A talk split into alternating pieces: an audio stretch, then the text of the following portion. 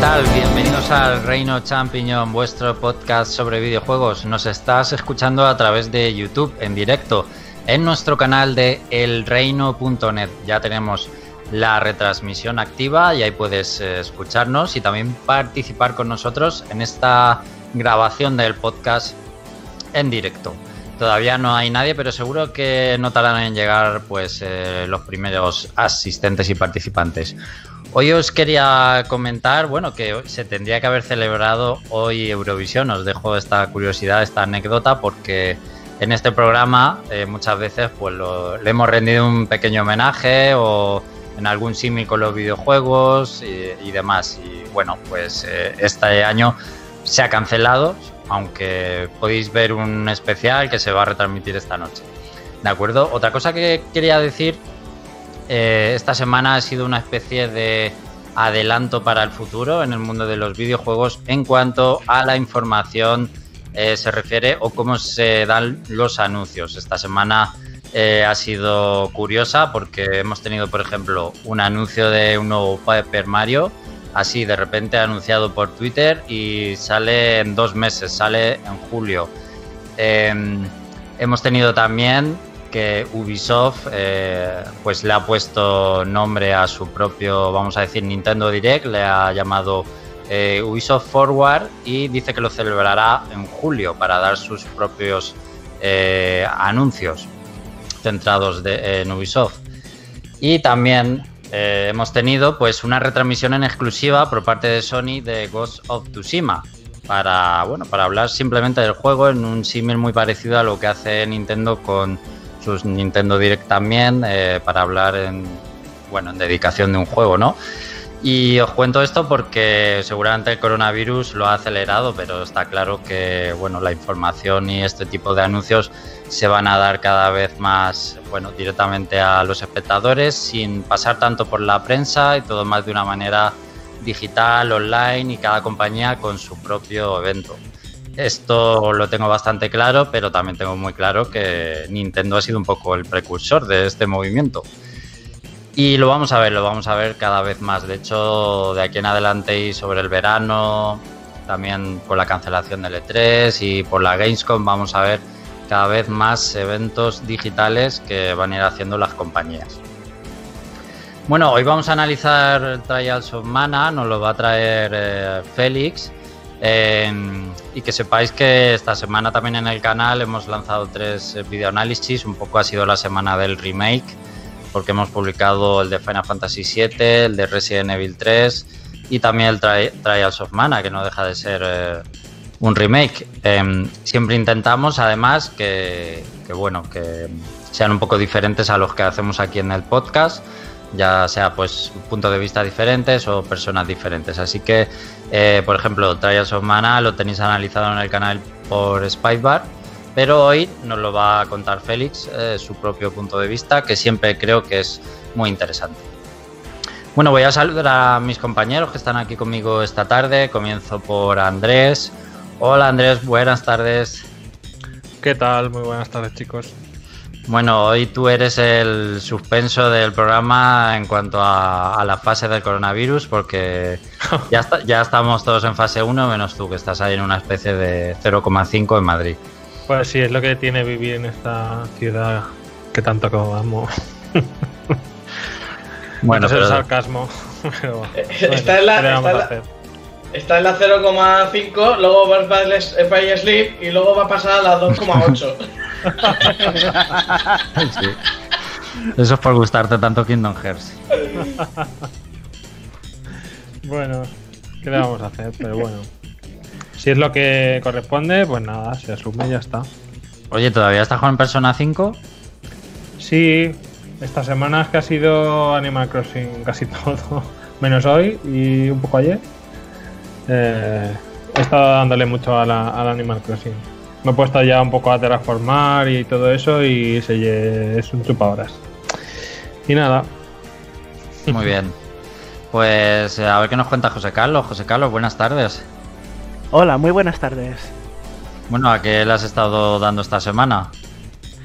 Pues he estado al principio de la semana jugando a a Skyrim, que sigo con, con él. Es un juego de pierde horas, a su propio estilo eh, en comparación con Animal Crossing.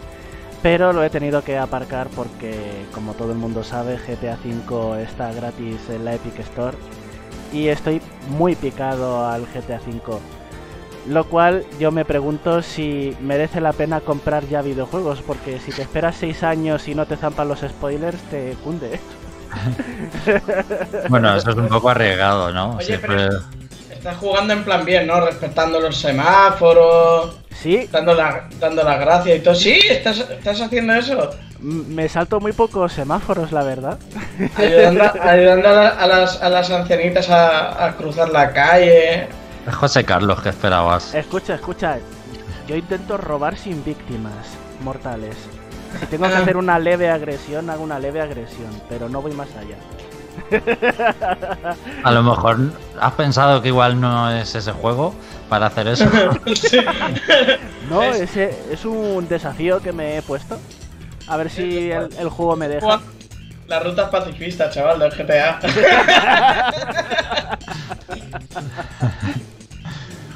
bueno, Jorge, ¿y tú qué tal eh, desde Bilbao? ¿Cómo ha ido la semana? Yo petadísimo de trabajo, pero petado de trabajo. Y luego por las tardes, pues. Me, he puesto, me he puesto muy pac-mérico, no sé cómo decirlo. Estoy jugando muchos juegos de Pac-Man. Ah, sí. Estoy jugando al Pac-Man World de la Play 1. También me he conseguido el Pac-Man World 2. Estoy jugando una versión de Pac-Man muy chula que hay en Game Boy Advance. Eh, estoy con el Pac-Man. Es que no se me ha dado por Pac-Man, por Pac-Man. Ha sido una puñetera locura. Y ha sido Pac-Man, pues Pac-Man, todo Pac-Man. y, nada, estoy. De momento estoy con. de pasarme así tranquilamente el Pac-Man World. ¿Te has, podido bajar, ¿Te has podido bajar el GTA V al final o no? ¿Qué va? O sea, me, lo bajé, le di a instalar y se me quedó pillado porque me lo descargué en dos días. Yo creo que hay archivos que hay que se fueron a tomar por saco. pero, no, no, no. Pero sí, sí, lo conseguí, o sea, lo conseguí, lo tengo que descargar y instalar nada más. O sea, aunque no lo descargues, digamos que lo tienes, ¿no? Claro, no, yo con Epic, mira, con Epic yo desde hace tiempo, desde hace bastante, mira que yo me quejaba de Epic. Pues yo todas las semanas me bajo el juego que regalen. Ahora, que lo voy a jugar o, instale, o, si quiere instalarlo ya es otra cosa. Tengo una lista, tengo una biblioteca bien baja, ¿eh? Pero de jugar, nanay. Pues curioso, ¿no? ¿Para qué lo quieres entonces? Porque igual me da la neura, igual que me está dando la neura ahora con Pac-Man, eh, me puede dar la neura y yo qué sé. de hecho, me puse el otro día, me puse Rayman Legends, que me lo pasé en plan normal, me faltan las fases de, Origins. Y, ese lo tengo en Epic, por ejemplo. Mm. Bueno, Félix, eh, vamos contigo. Buenas tardes. Buenas tardes. Aparte de Trials of Mana, ¿qué más has estado jugando? He estado jugando bastante al Final Fantasy por el original. Que ahora me, he propuesto por fin matar a Alma Esmeralda. Uh, pues suerte, ¿eh? Y, me hice ayer la crianza de Chocobos y estoy ahí en el, en el, Golden, Saucer, ahí en lo, de, en lo de las batallas para conseguir materias. Es costoso eso, además sin una guía yo creo que es imposible. El bicho es el que tiene un millón de puntos de vida. Y luego estaba la otra jodida, era Rubí, ¿no? Arma Esmeralda y Arma Rubí. Que yo, o sea, yo recuerdo de, de pequeño intentar enfrentarte a esas armas y era como, pero qué cojones tengo que hacer. Me, me cojonaba yo porque iba por el mar, de repente me, veo un bicho gigante por ahí andando, me acerco me mata, y me mata en un segundo. Sí, ya. La cojone era que no sabías qué cojones hacer para pegarle. Ya, le hacías, les hacías uno de vida o cosas así, o te mataban enseguida, ya como, vale. Y luego ya, a mí eso nunca me llegó a gustar, que tuvieras que mirar eh, una guía para saber una, combinaciones de materias súper raras que nunca se te habrían ocurrido eh, para poder vencerlas, era algo como muy rebuscado ahí en el juego. Pero bueno. Y y digo que aparte he empezado por cuarta vez el Resident Evil 7, que me parece un juegazo. Muy bien, feliz siempre con sus rejugaciones. Eh, Jorge, ¿qué ibas a decir? Eh, pues se me ha olvidado. Uy. Se me ha olvidado totalmente. estaba hablando. ¿De qué estaba hablando antes Félix? De que estaba jugando no sé qué. Se me ha ido. Se me ha ido. Final Fantasy de las armas. Ah, eso, eso, eso iba a decir, eso, que, que en, el, que en el remake también había, había algo así, ¿no? ¿Me quiere sonar? El remake, que va. Sí, un jefe. Ah, no, no, no. es que- Bueno, ahí No, no, algún- no. No, no, me, me, me, me estoy confundiendo. Es que me jugué hace poco, me terminé hace poco el Final Fantasy X, que me lo pillé para PC. Y, y ahí sí que hay un arma, pero, pero no, no, no, me estoy liando, me estoy liando. Ahí lo que hay son, son los señores oscuros. Eso Sí, es. sí, eso es. No, no, no, pero había una, o sea, había un enemigo que es un, un arma, pero que no, que es como un guiño, no es un arma tal cual. En fin. Y nada, pues saludamos a, a Izanagi, a Spybar, a Cealot, que están en el chat con nosotros. Y nos vamos a ir ya a repasar la actualidad de la semana.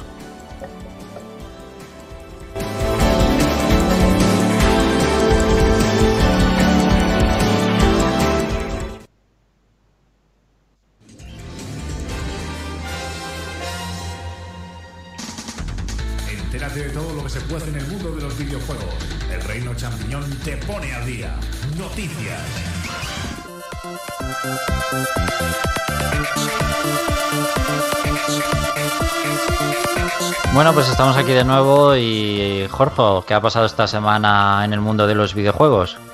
Pues la verdad, he tenido que mirarlo porque como he estado tan desconectado, pero bueno, han pasado varias cosillas. Vamos a empezar por cosas, noticias buenas. Una cosa, Eh, dime. eres de Bilbao, pero mm, tienes un extraño acento andaluz. A veces, ¿eh? sí, pero porque te- mis orígenes son andaluces también, mi madre es de Córdoba. De hecho, yo me apellido de segundo apellido, me, me he apellido Córdoba, así que... Claro, sí, Pero- sabía, sabía algo, sabía algo. No, pero, Pero, pero, pero es curioso. pero puedo saltar una iba a la hostia tranquilamente, ¿eh?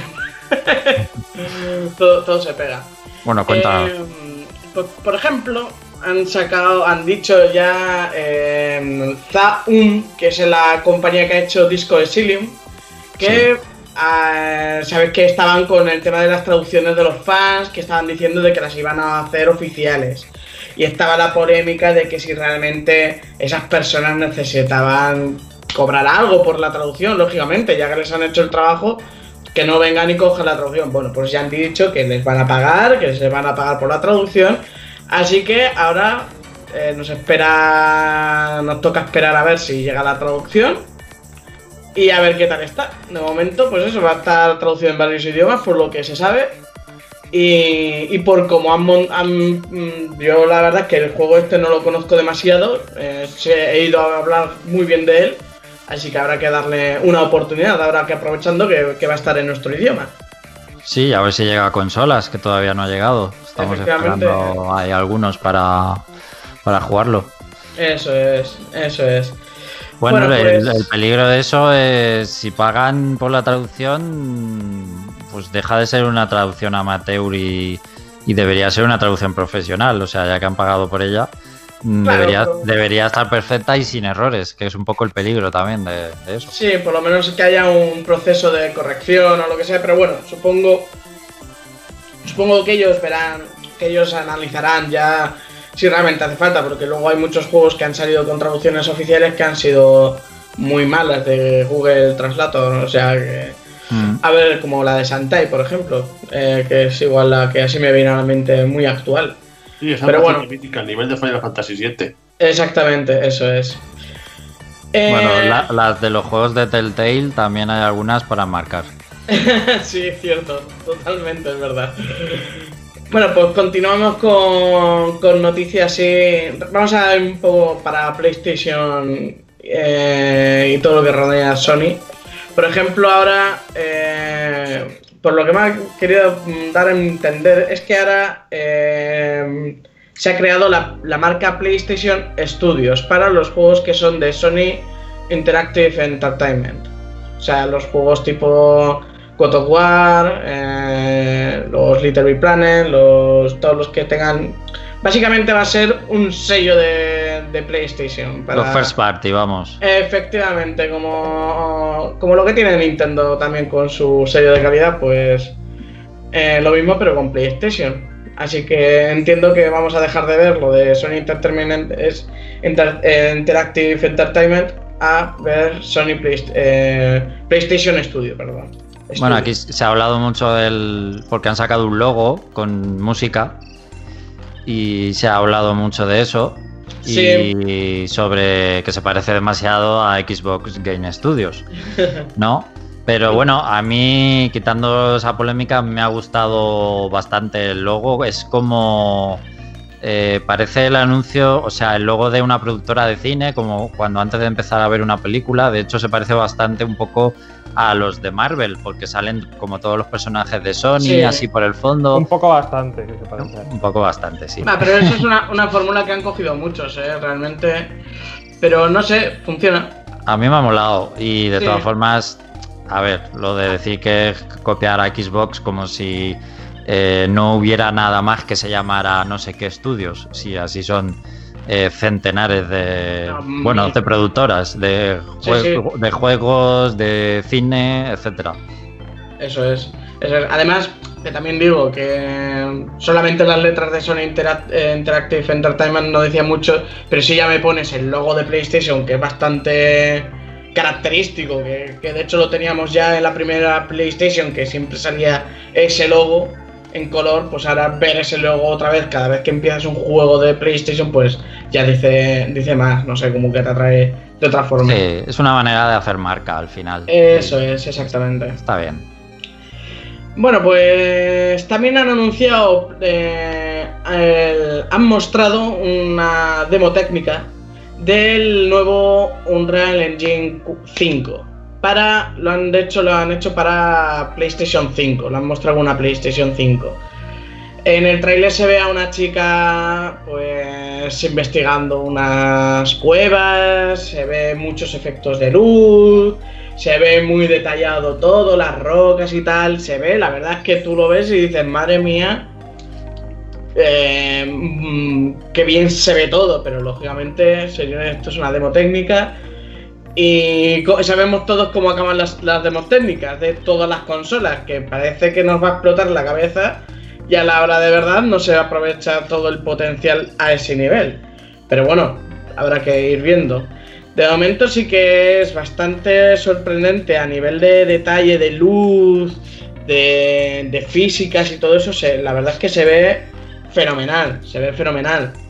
Pero claro, no, yo creo que tampoco difiere mucho más, al menos a nivel mm, que lo podamos percibir nosotros a, a corto plazo por lo menos eh, respecto a lo que tenemos actualmente.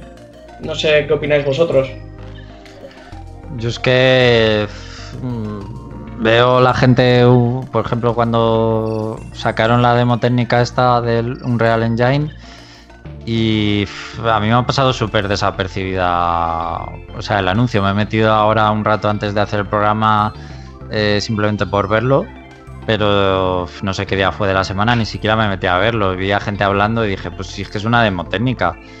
Pues, no hay mucho que comentar, si es que es una especie de déjà vu. Hemos visto ya 100.000 veces esta historia de demo técnica de no sé qué motor, demo técnica de una consola, demo técnica de no sé qué juego. Luego no se parecen en nada a la realidad. Eh, más allá, me da igual que sea en PlayStation 5, como si es en la Switch, me da exactamente igual. Y pues en general pasando bastante, es que me dan bastante igual. ¿Qué opináis los otros, José Yo Carlos? es que básicamente, hasta que no vea un juego en, en movimiento, a mí, me, a mí todo esto me da exactamente igual. Yo hace ya mucho tiempo que paso de los gráficos, hombre, no es que pase del todo, pero me gusta que, tengo, que tenga unos gráficos más o menos vistosos, pero Mm. hombre, es que no me parece que sea todo.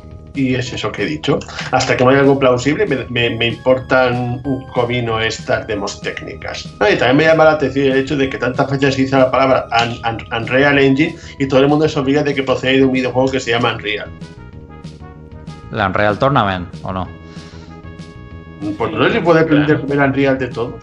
Pero, pero, pero porque el motor gráfico es de ahí, o sea, quiero decir, tiene, tiene sentido, no sé. Claro.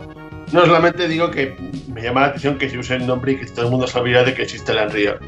Bueno, así ayuda a recordarlo. ¿no? Ah, pues sí, es- existe un primer Unreal de 1998. Luego ya no, llegaron. Porque lo puedo jugar en un ordenador viejo que tengo y es un Luego, llegaron, luego ya empezó a llamarse Unreal Tournament, Mm, ¿cierto?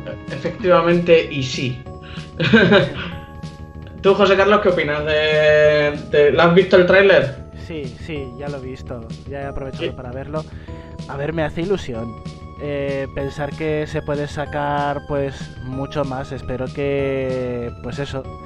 Los gráficos de una demo técnica pues siempre van a ser brutalísimos. Siempre nos quedamos con la boca abierta cada vez que pasa una generación de la Unreal Engine, por ejemplo. Aunque hay muchos más motores, pero este es el que tiene un uso más extendido en el mundillo de los videojuegos. Pero, como ya habéis dicho vosotros, tiene que haber una aplicación más palpable de, de este motor a, pues eso, a un entorno, con unos personajes más caracterizados, con un tipo de jugabilidad determinada, porque sí, todo eso se ve muy bien mm, sin, sin estar ahí en un juego de verdad, con su propia programación que puede causar, pues, yo que sé, problemas de, de glitch, de que atraviesas paredes o suelos, de, de rendimiento porque hay algo que hace que aparezcan demasiadas partículas o personajes y, se sobrecargue el, el nuevo Unreal Engine y pegue un bajón en rendimiento. Son muchísimas cosas, es que esa es la realidad. Pero sí, yo le veo, pues eso, la ilusión, a ver qué es lo que terminan sacando. Aunque hay ciertos videojuegos que utilizan sus propios motores, ya sea Electronic Arts o ya sea Rockstar, que son videojuegos con unos graficazos estupendísimos y no utilizan Unreal Engine. La cosa es que sepan hacer, darle, darle provecho, sobre todo. Exacto. Porque ya me puedes mostrar una demo técnica, lo chulo que puede llegar a ser un juego, pero luego a ver el tiempo que les hace falta para que todo eso se vea así de bien, luego en un juego largo. Sí, Pero bueno, de momento tiene buena pinta y la verdad que a, a mí, em, yo lo que, me, lo que más me fijo en estos casos son el tema de la iluminación y de, y de las físicas, sobre todo, de cómo se mueve todo y demás, y, y sí que la verdad es que está muy bien. La, yo creo que mi primera preocupación de esta nueva generación es que realmente ya puedan llegar a- al nivel de que vayan fluidos los juegos, que no volvamos otra vez a la promesa de los 60 frames por segundo, que eso ha sido... Hemos sido engañados totalmente.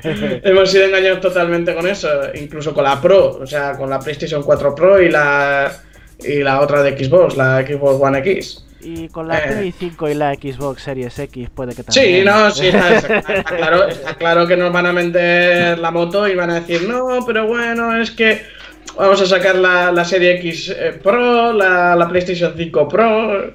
Eso está claro, eso está más claro. Y van a fallar los primeros modelos. Es, es- no, es que lo hemos vivido mil veces. Sí, A mí me basta con que acaben de una vez con los esos tipos de carga.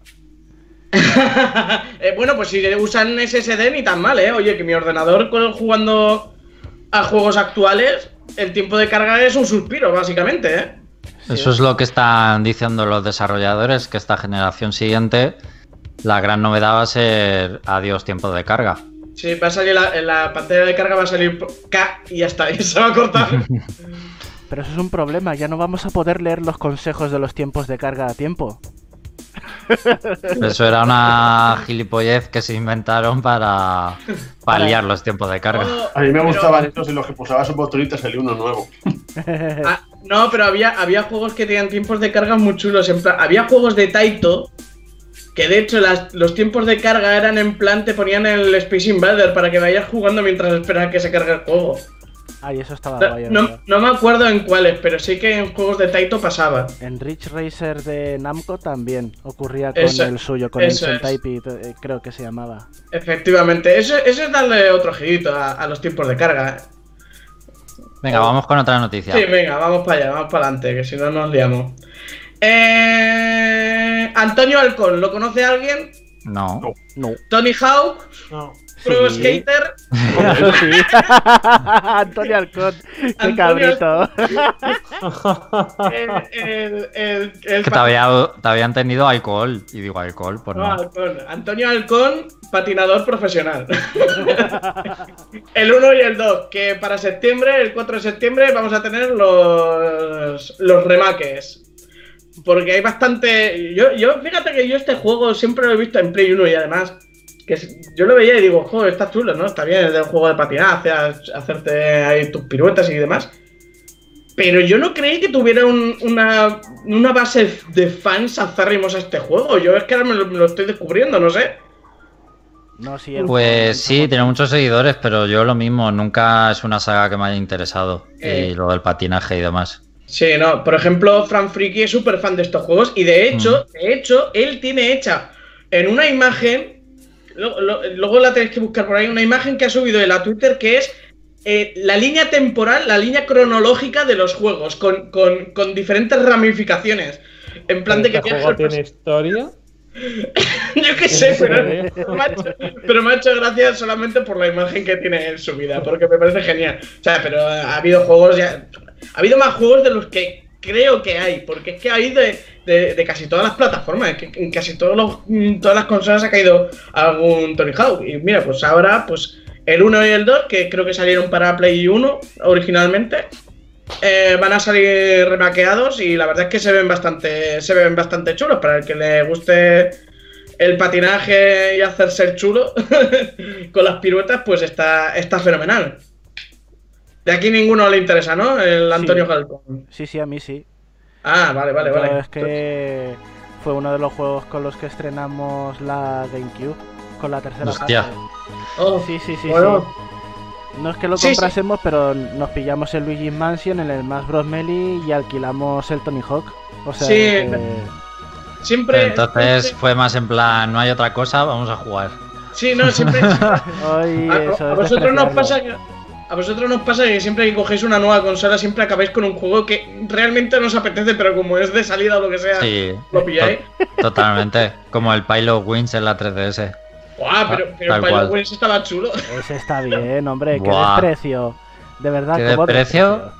Me Sí, lo sí. compré y vamos, creo que lo jugué, lo puse una vez y ya. No, No, hombre. Te lo compro. te- te- a mí el de 64 me encanta, pero bueno. Sigamos, sigamos con cosillas, venga. que si de no- 64 vale, pero el de 3DS pf, no, no me Ah, gusta. La, ca- la cagada es poner los mis. Y el juego un poco facilete, pero bueno. Eh, sigamos. Eh, mm, bueno, eh, Mm, sí, sí, sí, no, es que estoy leyendo aquí, estoy leyendo lo que tengo. ¿Cómo- ¿Cuánto vamos? Media hora, venga, vamos, voy para adelante. Vamos con los con lo, con lo mandanga. Nintendo. Nintendo ha cogido de repente, sin decir nada ni venir a cuento, ha cogido y ha dicho: Paper Mario.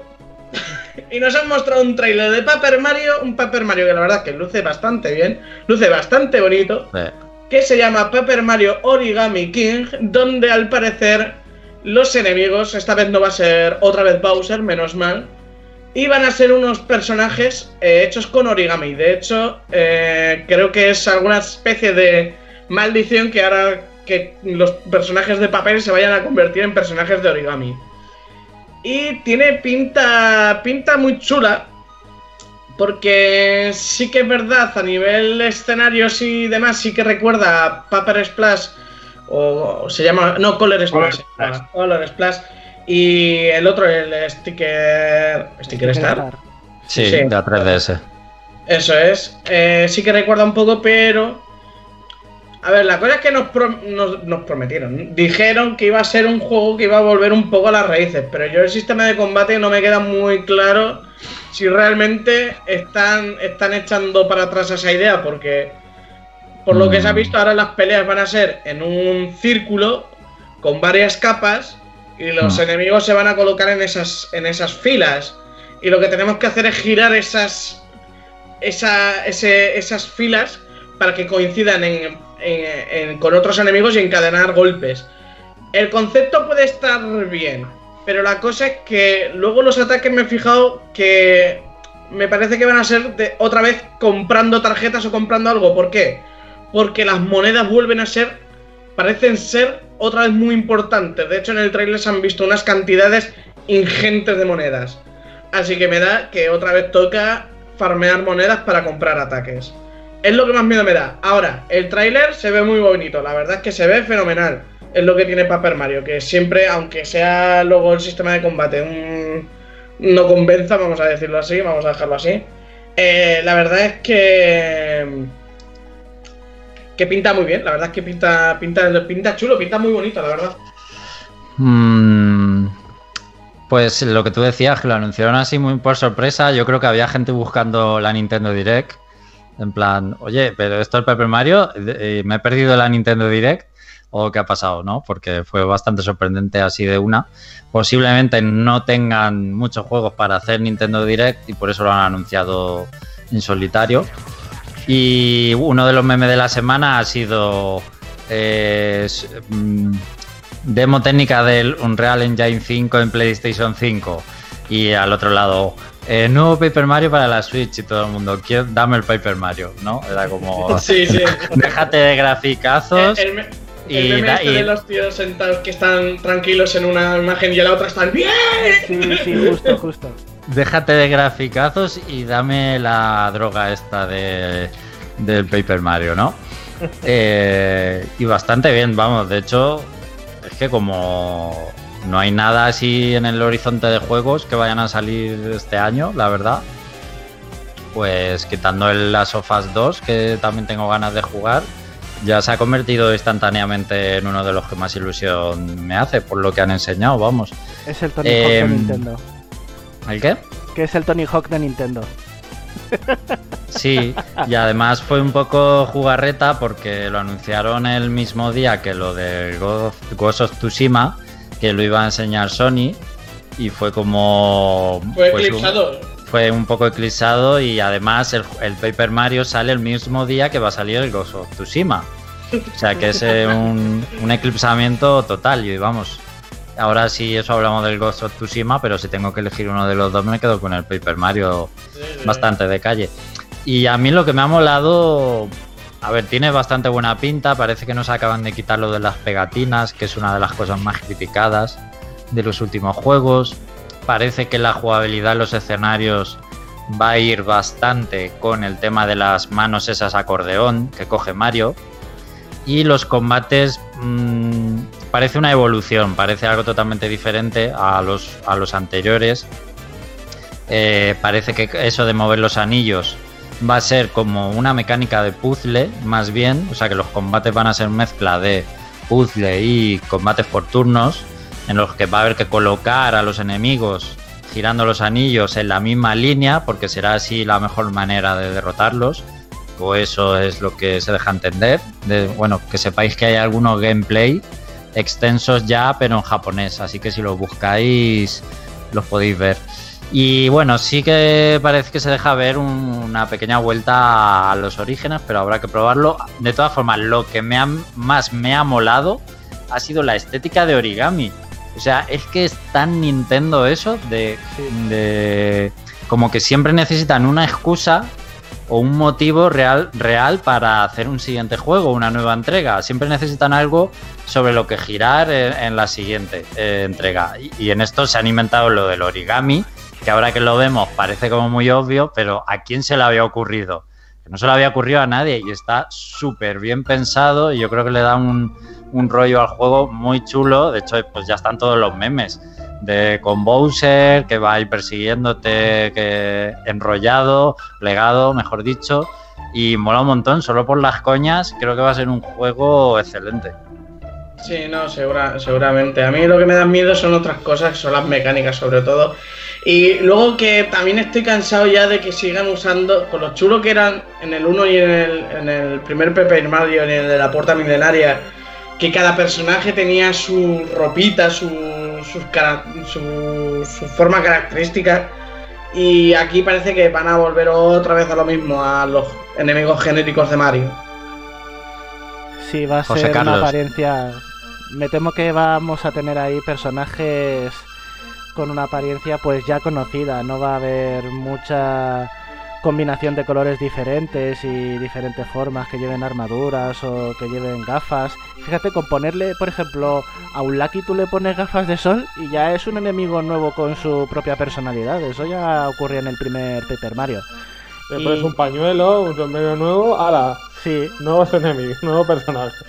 Justo, y con eso y el diálogo que tenía, ya sabes que es un personaje secundario con más peso. Pues eso quisiera yo ver en este. Y salvo por el Capitán Toad, que yo creo que sale un ca- el Capitán Toad en una especie de mazmorras y rollo egipcio en el tráiler, no he visto así ningún personaje que se individualice. Todos son pues Toads que menos mal que ya son de colorines. Yo he visto Toads de diferentes colores, no son solamente los Toads de color rojo como en color Splash. Y eso pues... bobos Sí, de hecho, el, el Capitán Toad que dices es amarillo, no es el Capitán Toad original. Ah, fíjate, yo pensaba que era el rojo, pero sí, tienes razón. Ahora que lo recuerdo era amarillo. Era amarillo. Pero que vayan vestidos, que lleven cosas pues que los individualicen un poco. Ah, no, pero es co- pero como hacían en, el en, el- en los dos primeros, que estaba chulísimo eso. Si de, es que, de, de los cupas con, con las bandanas como las tortugas ninja y esas cosas. si es que hasta los, los personajes en el Super Mario RPG se veían diferentes, no eran genéricos. Claro, Por claro, eso. no, no, no, eso, eso exactamente. Pues a ver. Bueno, y tu, tu querido Bowser, eh, José, ¿qué opinas? Ah, pues Bowser, eh, ojalá sea un compañero y que esté todo el rato plegado en la aventura. Que tenga los poderes mermados por estar eh, plegado y que, pues eso, que lo lleves hasta el final, que será en el momento en el que conseguiremos desdoblarlo y que ayude en la batalla final con todos sus poderes. Eso es lo que yo, Yo- quisiera. Yo voy, a, yo, voy a, yo voy un paso más allá y voy a decir que se va, a des- se va a desplegar, se va a doblar en plan origami y se va a convertir en mecha para hacer los niveles de como ha habido en, en, el- en los anteriores, con lo de el cartoñeco y esas cosas que, que tenían así que podías luchar en el Luigi en el Mario Luigi Paper Jam, por ejemplo. Sí, o en que el tenían viaje, el- al, el- ce- en el viaje pues, al centro de Bowser cuando se hace pues, gigante, sí. Es, o también, pues a- a- ese estilo me lo estoy imaginando. Buah, buena idea. y yo lo que quisiera ver sobre los combates, que es lo último que quiero comentar al respecto, es que, como ha dicho Alex, que se juegue un poco con las tres dimensiones, ya que el escenario es rotatorio y tridimensional, que haya ataques que sean rollo ondas expansivas, pero que las ondas expansivas sean de diferentes formas, en forma del símbolo de más, en forma de X, en forma de un ángulo recto, que así no le puedas golpear a todos y tengas que hacer estrategias y que los enemigos imagino que se colocarán eh, o sea que que no podrás estar colocándolos tú como te apetezca todo el rato yo creo que va a haber como alguna habilidad de los enemigos que sea reposicionarse cada turno y cosas así Puede estar interesante. Félix, eh, Andrés, ¿qué opináis del Paper Mario? A mí me, Me llama encanta. eso. Que, bueno, ibas a hablar tú, Andrés. Sí, a mí me ha encantado. Me he visto dos o tres veces el tráiler y me ha gustado mucho. Félix. Yo quería agregar pues que me ha llamado mucho eso de que diga que, que, según- que he leído que por lo visto habrá compañeros. A lo mejor en ese sentido se vuelve un poquito a los dos primeros Paper Mario. eh, yo creo que van a ser solamente temporales, por lo que se ha podido ver, ¿eh? De esto de que te acompañen un rato y ya. Porque tampoco es que se les han visto mucho. Hombre, No se sé. ve a Mario junto al Bowser plegado. Igual es tu compañero para todo el juego, como tu ayudante. Sí, pero a ver, a saber, por eso lo digo. Eh, a mí lo que me ha gustado del tráiler, fíjate, ¿qué es eso? Está la gente, está la gente normal que dice, ah, pues qué chulo, que está muy bien, no sé qué. A ti te ha gustado el final. Luego, luego está la gente, luego la gente, luego está la gente, luego está la Spoiler. gente- eh, luego está la gente que dice, que sabía lo de los rumores de que estaba lo del Super Mario All Star 2, que dijeron que iban a anunciar un Paper Mario. Los listos, los el- listos. Eso es, que ahora hay Paper Mario y dices, ah, pues si hay Paper Mario, lo más seguro es que también haya Super Mario All Star. Pero es que yo estoy con lo de, con lo último que, mu- que muestran, que es un guiño a Metroid. Y es en plan, ¿por qué, se- ¿por qué? Que encima no tiene ni sonido ni nada. Y encima sueltan. Vaya, esto es extraño de ver últimamente. y te quedas con, con la frase y con que está Mario con un casco de Samus haciendo como que está atacando y demás y se queda y se para el tráiler, ¿eh? Y digo, Es ¿Por una, es una manera de decir que no se olvidan de Metroid, que están trabajando en el juego. Ya, pero, bueno. Me, me vuelve loco. Yo estoy, yo estoy tranquilo a mis cosas. Yo estoy tranquilo a mis cosas y no, me, y no me rayo con esas cosas. ¿Por qué coño viene Nintendo a rayarme ahora? Pero bueno, que sepas que se ve al lado como otras caretas de Donkey Kong y demás. Sí, claro, pero, pero entiendo que, en es- que eso es porque en el juego realmente va a haber una, una, una parte de ese juego que va a haber ese, ese tipo de caretas y entre ellas estará la de Samus, la de Donkey Kong y habrá más seguramente. Pero es que, que específicamente en ese tráiler, en el justo en el villano, hayan puesto solamente lo de Metroid, es lo que me, me llama la atención. Bueno, Andrés, a ti lo que más te ha gustado es lo de Peach, ¿no? Andrés, he dicho Andrés. Uy, Sí. perdón, que, estaba, que tenía el micro apagado. ¿El pitch en 3D o qué? Peach eh, siendo mala al principio. En. Bueno, siendo mala, está. Una de Vamos, yo he entendido que estaba siendo suplantada por alguien o algo así, no sé. No, yo creo que se, se los doblan, ¿no? Y, se- y están con el cerebro lavado. Sí, Ah, al doblarlos. Ah, puede ser, ah, mira, mira. Está bien la, la idea, macho, Nintendo. O sea, ya no solo del origami, sino eso. Bien, pero yo siempre me gusta más en plano, la verdad, que la de- Bueno, lo, es, lo dicho, me ha gustado como un juego tan sencillo al final se convierte en el más hablado de la semana, a pesar de que los demás estén sacando músculo con los gráficos, ¿no? Es algo que siempre me parece curioso. Mm, Déjame, Jorge, hacer un update de lo que dicen en el chat antes de continuar. Sí, claro. Pues Izanagi nos cuenta que intentó vencer al arma Esmeralda usando una cadena de invocación de los caballeros, más mímico con los otros dos personajes. No sirvió de nada, obviamente.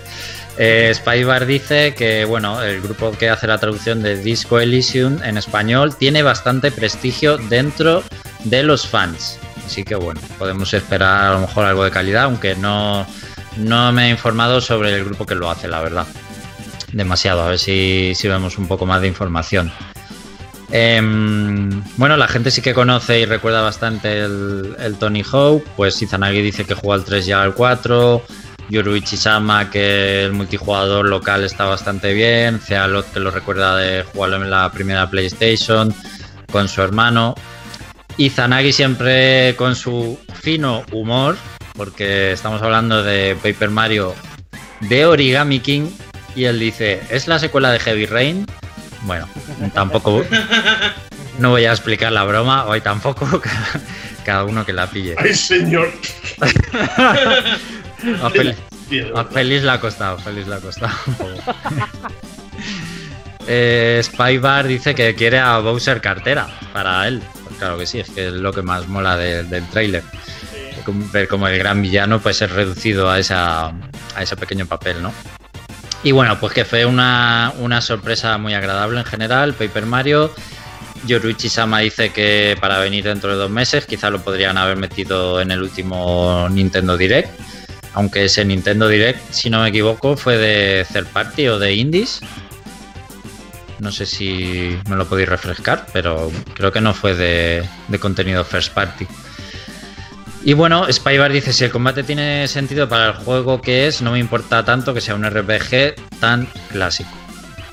Y bueno, eh, Julio M eh, nos relata que está jugando con sus eh, hijas el Super Mario 3D World y está genial, les ha gustado mucho. Y yo le digo que claro que sí, que el 3D World es un juegazo como la copa de un pino, vamos, a mí me parece de los mejores Mario que han salido en los últimos años. Personalmente mejor que el Mario Odyssey. Por ejemplo, lo que pasa es que ha salido solo en la Wii U y mucha gente pues no lo ha podido jugar. A ver cuándo lo sacan en la Switch, que todos lo dábamos por hecho, pero no sale. Ya, también es verdad que todavía no ha sido anunciado. Exactamente. en el Super Bueno. Mario All Stars 2 saldrá. Pues también puede ser, y un remake de, de algunos de los dos primeros Paper Mario tampoco le haría ascos. Eh, Jorge, continuamos. Sí, continuamos. Nos quedan dos cosillas por comentar. Igual por seguir con Nintendo, vamos a comentar que han anunciado también nuevos juegos para, para eh, de Nintendo y Super Nintendo para el servicio online de Nintendo Switch. Y estos son eh, de NES, este juego de acción plataformas de un tío con, con un yo-yo muy grande, básicamente. Ultra conocido, todo el mundo lo tiene en su colección. Sí, no, pero es conocedete, o sea, no, no te creas. Eh, Will Guns, también, eh, de Super Nintendo, un juego muy, muy chulo, que de hecho creo que es de Konami, puede ser, o de... Que no sé si es Capcom o Konami, pero bueno, la cosa es que el juego es chulo. El juego es chulísimo, es de esa eh, de, de, de, de vaqueros con, que tiene, te van apareciendo enemigos y tienes que ir disparando. Es un poco como. Aquí en la caja pone Natsume. Eso es, eso es. Sí puede ser, ¿eh? Que es que no... la- se, se ve genial, se ve genial. Eh, luego tenemos Operation Logic Bomb eh, de Super Nintendo, que la verdad es que este no, yo no lo conocía, no sé si vosotros lo Este- conocíais. Pues que va, Yo no creo que- conocía a nadie. Es un juego de, de shooter de, con vista isométrica, muy pare- por lo que parece como el eh, Zombies Eat My Neighbors, eh, más o menos parecido, no sé, no sé cómo, no sé en qué ca- encasillarlo. Y luego tenemos eh, Panel de Pong, que realmente aquí nos llegó Tetris Attack con, con, con Yoshi como protagonista, vamos a decir, estética Mario totalmente. Y era un juego de puzzles, eh, no era Tetris, ¿vale? No, no pensé que porque fuera Tetris Attack fuera un Tetris. Era un juego eh, donde teníamos que mover unas fichas y encadenarlas por el color. Estaba, era un, es un juego, la verdad, que está de como puzzles, es un juego maravilloso. Este Pero- llega, este es en japonés, ojo, eh. Sí, sí, por eso digo que a nosotros nos llegó la de Tetris Attack, pero ahora supongo que por la. Igual es por la licencia, fíjate que ahora, ahora que lo pienso, igual por la licencia Tetris. Es que no Ah. sé, en la anterior hornada también había uno en japonés. Entonces Claro. no sé si es, va a ser una costumbre a partir de ahora o qué. Puede ser, pero bueno, igualmente, igualmente, y aunque estos juegos, sobre todo Will Guns y Panel de Pong, eh, me parecen bastante buenos, sí que opino. Bueno van, a, bueno, van a salir el día 20, ¿vale? De mayo, que eso no lo he dicho.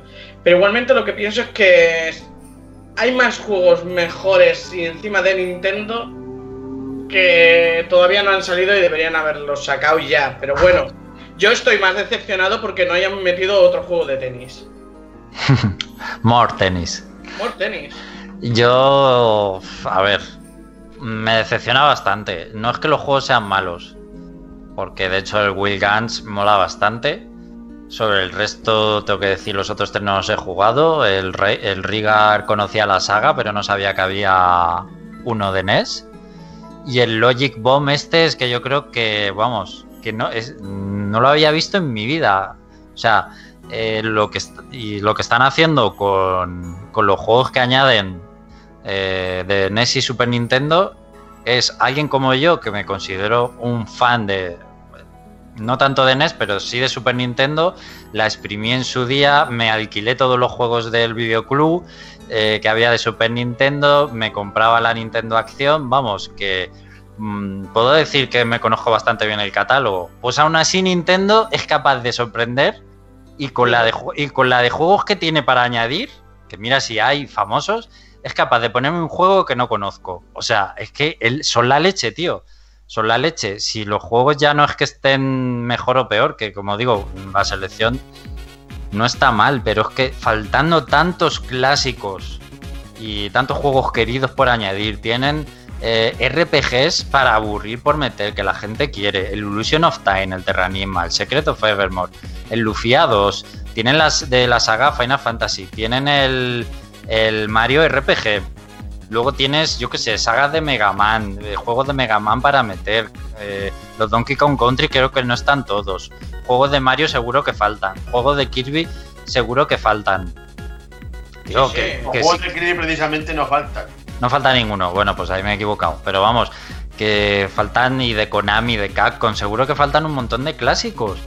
Y no son capaces de meterlos. Y entre que los que meten son estos y la perio- periodicidad con las que los están metiendo, eh, o sea, es decepcionante. Es, mm, es como si en, en el PlayStation Plus, cuando se acaban ya todos los juegos buenos y ya no tienen para dar juegos de Sony, bombazos, AAA y ya te sacan la morralla todos los meses. Pues esto parece lo mismo, como si se le hubieran acabado los juegos, por favor. Pero si solo tienen que mirar el catálogo de consola virtual de 3DS, de Wii, de Wii U, que hay un montón de juegos ahí, ¿por qué coño no los meten? O sea, y es el online de pago y estas son las ventajas que nos prometieron. O sea, me parece ridículo, de verdad, ridículo. Sí, básicamente, es que no. A mí lo que me parece más flagrante, más flagrante es el, el hecho de los country, que. Joder, que no metas ni uno, tío. No, es que es absurdo, es absurdo. Yo es que ya no sé cómo definirlo. Mm, Cuando vi el anuncio, dije, vale, pues si los juegos no están mal, pero ¿dónde están los otros? Eh, yo qué sé, 100 juegos o más de 100 juegos que la gente quiere antes que estos. Yo no lo entiendo, es que no sé qué problema tienen. Y ya no es tanto de licencia porque juegos de first party tienen un montón para meter todavía. Sí, claro. O sea, es incomprensible y me parece una vergüenza. O sea, de, de todas las compañías es la que peor lo hace con diferencia con el tema de pagar online y que te regalen cosas. O sea, cualquier otra Sony y Microsoft le dan una patada en la boca y la Pero- hunden a Nintendo. Es que fíjate, es que ya no es que sean, no sean juegos actuales, que encima son juegos del año de la tarara y además cuatro. Que tampoco que- te creas tú que es una cantidad que digas para ser juegos antiguos me, me está explotando la cabeza. Y luego, sí, porque la gente dice, ¿dónde están los de 64 y los de GameCube? Y ahí me da la risa. Digo, Los de pero que además ¿dónde- nunca han salido para nada. ¿Dónde vas pidiendo 64 y GameCube? Que ojalá, ojalá, ¿eh? Si, Sí. están, si están añadiendo la morralla de Super Nintendo y de NES, tío. O sea, es que Nintendo, no lo sé, es que- que de verdad, no, no lo sé, no lo sé, no sé qué le pasa. Me, me desespera, este, este tema en concreto me desespera. Yo- en mi caso hay muchos videojuegos que yo ya doy por descartados viendo la tendencia. Por ejemplo, los videojuegos de películas de dibujos y de películas eh, de imagen real, yo ya los doy por descartados por el tema de las licencias. Eso ya os olvidáis, los videojuegos tipo los de Disney o los de Alien, los de Predator. Los Sí, eso sí. Esos No, Sí, sí. pero es que todavía Eso quedan, no. todavía quedan. Y los de, los de Mickey, a lo mejor también. Eh, todo eso, además Disney tiene unos buitres contratados en- volando encima de cada empresa para saltar a la mínima. Yo eso lo doy por descartado. Tipo Disney y eso, nada, nada. Y en, en el caso de los Donkey Kong, puede ser porque los ha desarrollado Rare y No, necesitarán... no, por- no, porque si no ni siquiera los pondrían en las otras consolas, que no, no. Que no, va- a ver, Es vamos que- a ver, pero es que. es que ya- Si los tienes en la Super Nintendo Mini. Que no, no. O sea, eh, los personajes de, de. de Donkey Kong Country y todos esos son licencias de, de Nintendo. ¿Qué es eso? Está, eh, son, eh, Donkey Kong es son personajes de Nintendo. Y ya se ha visto que con Carrul, que era igual lo que teníamos duda, de si con Carrul eh, iban a poder meterlo por el tema de que era de Red, mm, ya se ha visto que no. Y si no hacen un Donkey Kong Country otra vez, como Tropical Freeze y demás, con los Kremlin es porque no han querido. Pero es que aunque, aunque tuviera la licencia no es ningún problema porque Microsoft y Nintendo se llevan genial ahora y de hecho han metido a Banjo en el Smash Exactamente. y vamos con cooperación entre las dos compañías. Quiero decir que les han dejado hacer en el Smash lo que han querido con el personaje y con la música y hasta llamando al, al Kirchhoff este. O sea, yo ni siquiera eso sería un problema, pero es que no, es que mm, la, la licencia de los country es de Nintendo. Claro, totalmente. Pero bueno, que es que no han mostrado, que no han puesto ninguno, que, que además, que además, joder, que es verdad, que, que hay juegos que tampoco siguen estando con licencias de Nintendo, lo que sea, y siguen metiéndolos, no sé. Bueno, chicos, algo más de estos juegos que han incluido. Nada más, ¿no? No tienen. ¿Eh? Que no me llama ninguno. No te llama ninguno. Bueno, pues normal. Si es que. Anda que no tienen juegos para poner que llamen la atención, en fin. Eh, bueno, vamos a comentar brevemente pues lo del Ghost of Tsushima. Que, Sí, que lo que queda. Sí, que, mm, que básicamente pues hicieron lo que hace Nintendo cuando hace un Nintendo Direct de Animal Crossing, solo de Animal Crossing, pues esto ha sido con el Ghost of Tsushima presentando el juego. La recepción ha sido bastante buena, o sea, a la gente le ha flipado bastante el juego y yo no es que no es que diga que el juego sea malo ni mucho menos, pero em, se ha destapado como un juego totalmente de exploración y de mundo abierto, cosa que no me apetece.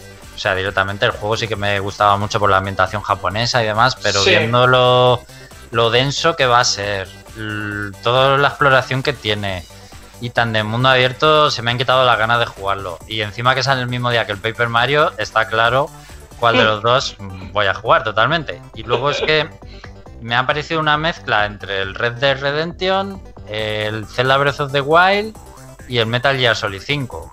Por o sea, todos juegos de mundo abierto. Sí, como, que no, como que no han mostrado nada nuevo, ¿no? No sé, a mí me ha dado esa sensación también. Sí, me ha parecido una mezcla de, pues, de esos juegos, un poco de esos juegos y de mundo abierto. Así que ni siquiera sé si lo llegaré a jugar en algún momento. Me da muchísima pereza, por lo menos ahora mismo, los juegos de mundo abierto, de verdad. Ya, normal. Es que hay que meterle muchas horas. y no sé si algún... Sí. Sí, en mi caso, yo viendo la presentación que hicieron, me gustó una cosa que, que puede que haga muy inmersivo el juego a la hora de explorar el mundo y es utilizar eh, el viento, la habilidad de que, te guíe el viento para buscar objetivos y, seguir explorando el mundo. En vez de utilizar el típico radar con puntitos y, y una línea de camino tipo GPS que te puede romper la inmersión en un juego de ambientación medieval como es este. Bueno, del medievo japonés. Eh, y entonces em, eso lo he visto un, gran acierto. Creo que en el departamento de, de que el juego no te rompa la inmersión se lo han currado bastante. Pero claro, todo esto ya lo hemos visto, que es lo que decís vosotros. De todas maneras, eh, el juego seguramente esté muy bien, aunque no sea una gran novedad. Yo, yo sería un buen título si ya me he dado un, espacio entre el anterior juego de mundo abierto y este. Yo creo que seguro que mm, estaría muy bien jugarlo. Sí, sí, súper detallado parece. O sea, tiene todos los detalles el juego y es, parece una currada. Pero ya es un, es un género que te tiene que apetecer y lo que tú dices, que no haya jugado tampoco uno hace poco porque se hacen pesados también. Bueno, pues antes de despedirnos, bueno, despedirnos no, irnos al análisis de, de Trials of Mana, le quería pedir a José Carlos su opinión de que se vaya a celebrar el Evo, el torneo de competitivo de videojuegos Evo, de manera online, em, porque claro, no se puede hacer presencial este año debido al coronavirus, lo van a hacer con los juegos en modalidad online. Y la gran noticia es que se ha excluido a Super Smash Bros. Ultimate. ¿Qué te parece? Pues me parece una obviedad. Yo es que no protestaría para nada. El, online, de, el online de Super Smash Bros. Ultimate da bastante pena. El juego es una maravilla. Yo ya cuando analizamos el juego yo ya comenté al respecto que todo lo que sean actividades para un solo jugador, conseguir espíritus en modo aventura, los modos clásicos, em, los desafíos individuales, todo eso le puedo echar las horas que haga falta porque me lo paso genial y es incombustible. Pero es meterse al online y eso es una lotería. Te puede tocar un vecino de aquí, de, de la provincia de al lado, o te puede tocar uno, como dice mi hermano, con una consola cocotero, como los Simpson, y, y tener el lag, el lag más tocho que haya visto en mi vida. No había visto un eh, tanto lag en, mi vida desde que atacaron los servidores del Warcraft en Legion con un ataque de estos de, DOS. No había visto tanto lag. Y es normal. Tú que eres un pro, te, que sabéis eso de los tecnicismos que utilizan como el, lag input, el frame eh, interpolation y todo eso. Claro, claro. Es que es eh, eh, cada fotograma es clave.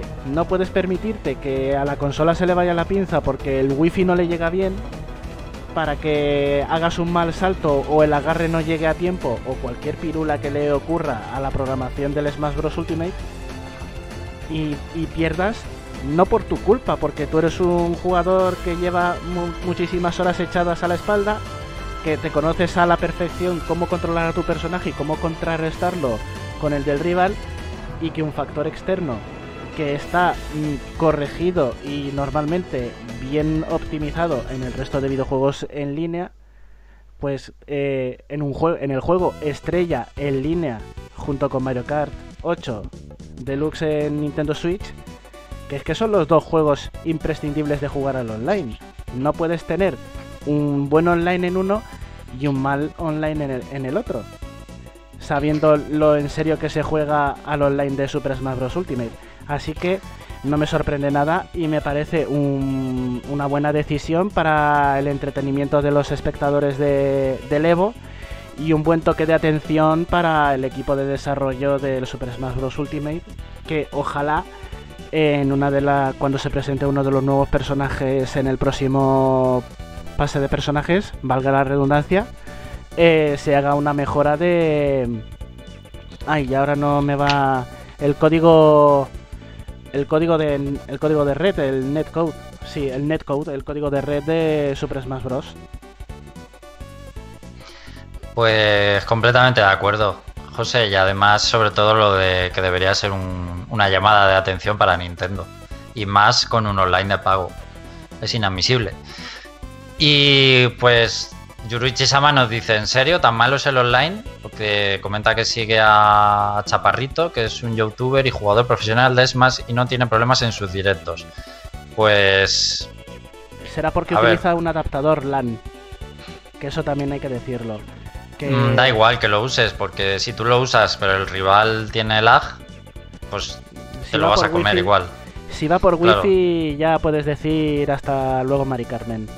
No, si yo juego con wifi, además puedo decir que, que he estado jugando estos días y hoy, por ejemplo, he jugado un rato y hoy he tenido una partida con un lag injugable, o sea, lag de este de la muerte, que, no puedes hacer nada, que no puedes jugar ni medir nada, o sea, todo el rato con lag, además, toda la partida, no es un rato, sino toda la partida, ya tres vidas, y es como, madre mía, por favor, o sea, un maldito infierno.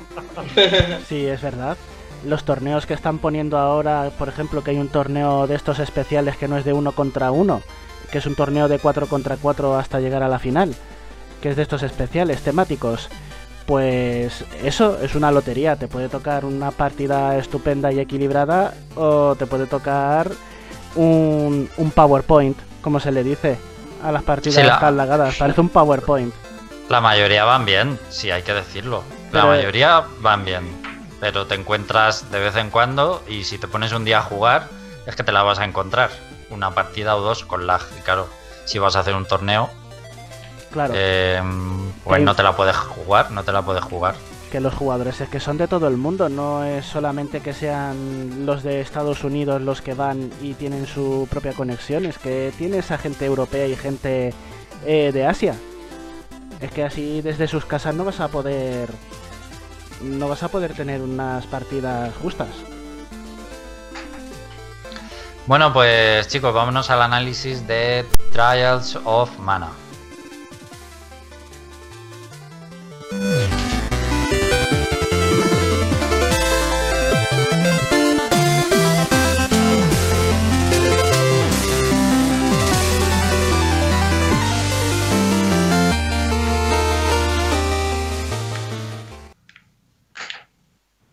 Nuestro punto de vista.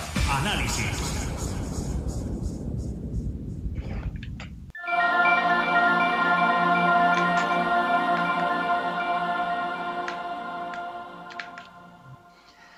Bueno, Félix, pues cuéntanos qué tal este remake del Seiken, Seiken Densetsu 3. No sé si lo Seiken habéis... Densetsu. Eso es, Seiken Densetsu 3. Ahí estamos. Bueno, pues este Seiken Densetsu 3. A ver, este Trials of Mana es básicamente lo que es básicamente un remake del Senshi Den- Denketsu 3. Lo que es ese remake que nos llegó del, del Secret of Mana, que era el remake de la segunda parte. Y bueno, hay que empezar diciendo que a ese remake que nos llegó del Secret of Mana se le acusó, entre otras cosas, de ser un remake de una calidad bastante ínfima. Sí. Pues bien, en este, eh, en este al menos es Square y se esfuerza un poquito más y lo que nos trae es un remake más en condiciones, básicamente un remake hecho desde cero y eso se nota en, en, por ejemplo, los gráficos y las 3D de los entornos y demás, lo cual para mí es un paso adelante muy importante con respecto a aquel descafeinado Secret of Mana. Hay que destacar que este Trials of Mana pues tiene lugar en un mundo nuevo que no tiene nada que ver con el mana anterior. Y la base es que en, es- este, en este mundo pues es un mundo protegido por, la energía del mana y creado hace eones por la diosa del mana que lo creó después de, después de destruir a siete bestias mágicas llamadas Benebodones que, asolaban la Tierra. El argumento es bastante simplón y va básicamente de que un grupo de villanos pues está buscando resucitar a, estas, a estos monstruos, a estos Benebodones, para sus, para sus propios objetivos. Y bueno, este, este es un remake que no sé si he dicho que el juego es de Super Nintendo, no sé si lo he dicho, pero si no lo he dicho lo digo. Y eso pues se nota bastante en el tipo de argumento al que nos estamos encontrando.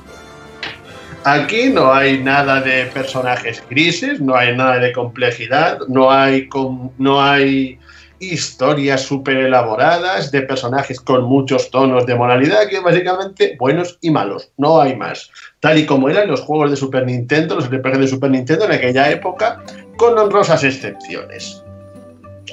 Y bueno, digamos que la, principal característica del título, por lo que fue bastante famoso en su época y se podría decir que rompió algunos moldes, era por su estructura.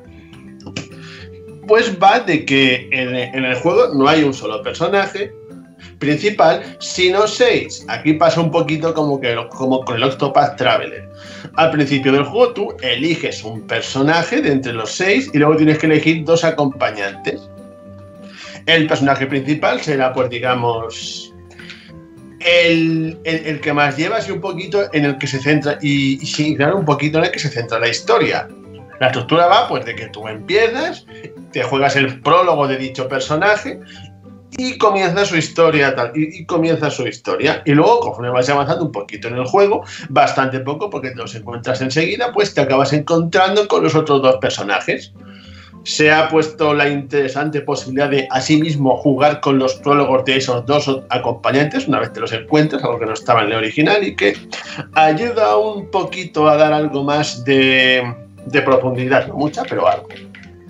Alguien iba a decir algo, que por ahí un ruido. ¿Mm? Nada, Félix. un ruido por ahí. Y Continúa. Pues, puedes coger los tres personajes que tú quieras y a raíz de esa combinación de personajes, pues la historia cambia. Por ejemplo, cada, un, cada uno de los grupos que puede formar tiene un antagonista distinto, tiene jefes distintos, incluso mazmorras distintas, pero gran parte del juego es lo mismo. Y asimismo, cada personaje pertenece, digamos, a una clase. Tenemos lo típico, tenemos, bueno, uno, más bien una que es especialista en magia, otra que, es, otra que se le da bien curar, tenemos al guerrero, tenemos al, ladrón super ágil. Y, según la combinación de, los personajes, pues podemos tener algunas habilidades u otras. Este Trials of Mana es, una, es un RPG de acción ves a, ves a los enemigos, te acercas a ellos y les golpeas en tiempo real.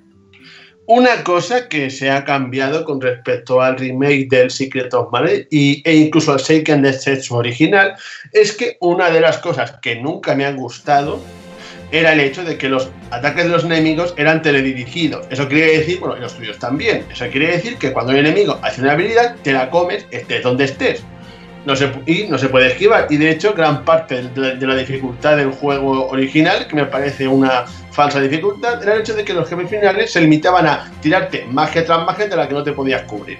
Y ya ahí estaba la dificultad. Aquí lo han hecho más accesible en el sentido de que las habilidades de los enemigos son, digamos, te las telegrafían en el sentido de que cuando un enemigo hace cualquier magia, hay, hay, una, hay un área de alcance que es pues básicamente hasta dónde llega esa magia y tú la puedes esquivar. También el combate es más ágil, tu personaje puede saltar, tu personaje puede dar volteretas. Para esquivar, lo que no puede hacer es defenderse.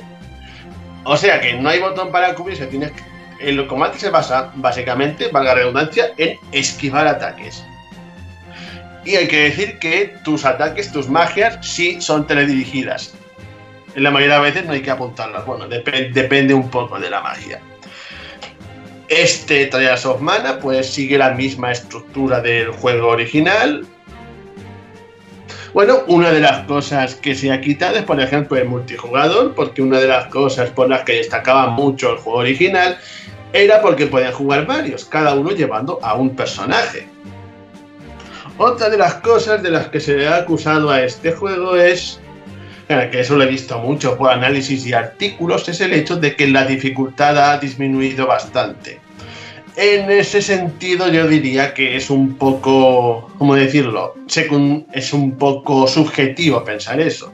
Porque como he dicho antes, la dificultad del juego original no era tan dificultad, sino que era básicamente tú tiras magias y te curas de las magias que no puedes esquivar. Los enemigos finales se basaban básicamente en masacrarte a magias y poco más. Igualmente, los, los jefes finales hay que decir que se los han currado bastante en este remake. Hay bastantes, hay, hay bastante variedad, hay, hay incluso jefes con, con varias fases que molan bastante. E incluso hay algunos jefes que los han cambiado por completo respecto al juego, respecto al juego original, a lo cual em, se añade las posibilidades que tienes de combate con el hecho de que puedes esquivar ataques, dando pie a unos enfrentamientos bastante espectaculares. Y de hecho hay que decir que los combates son bastante rápidos, especialmente cuando digamos te dopas, pues puedes acabar con ellos muy rápidamente. Y eso es por otras cosas como las habilidades. También hay que decir que, al igual que en el Seiken 3 original de Super Nintendo, los personajes pueden cambiar de clase. Estos cambios forman parte del argumento y conforme vas avanzando en el juego, pues te encuentras como unas piedras de maná a las que puedes acudir una vez reúnes los requisitos adecuados, que esos requisitos es tener X nivel, tu personaje puede cambiar de clase e incluso puedes elegir entre dentro de esa clase entre luz y oscuridad. Y cuando cambias de clase y demás, pues hay una cosa nueva de este juego que es el entrenamiento, que es que cuando vas subiendo de nivel, pues te van asignando puntos. Esos puntos en el original lo único que marcaban era tus estadísticas. Aquí además marcan una serie de habilidades que puedes conseguir. Habilidades del tipo, puedes tener más vida, puedes tener más magia, y luego hay algunas bastante más chulas, como, como el hecho de que si te atacan, es decir, si, si te hacen daño, tienes como un bonus que te dura hasta que te peguen otra vez. Hay que decir, y esto quizás sea uno de los motivos por los que se le, por los que se ha acusado al juego de, de facilidad, es el hecho de que el juego es relativamente fácil de romper con las habilidades, cuando vas cambiando de clase. El juego es principalmente difícil al principio, porque la primera clase pues es básicamente pues, la típica clase que no tiene prácticamente nada. Sería como los freelancers del Final Fantasy V.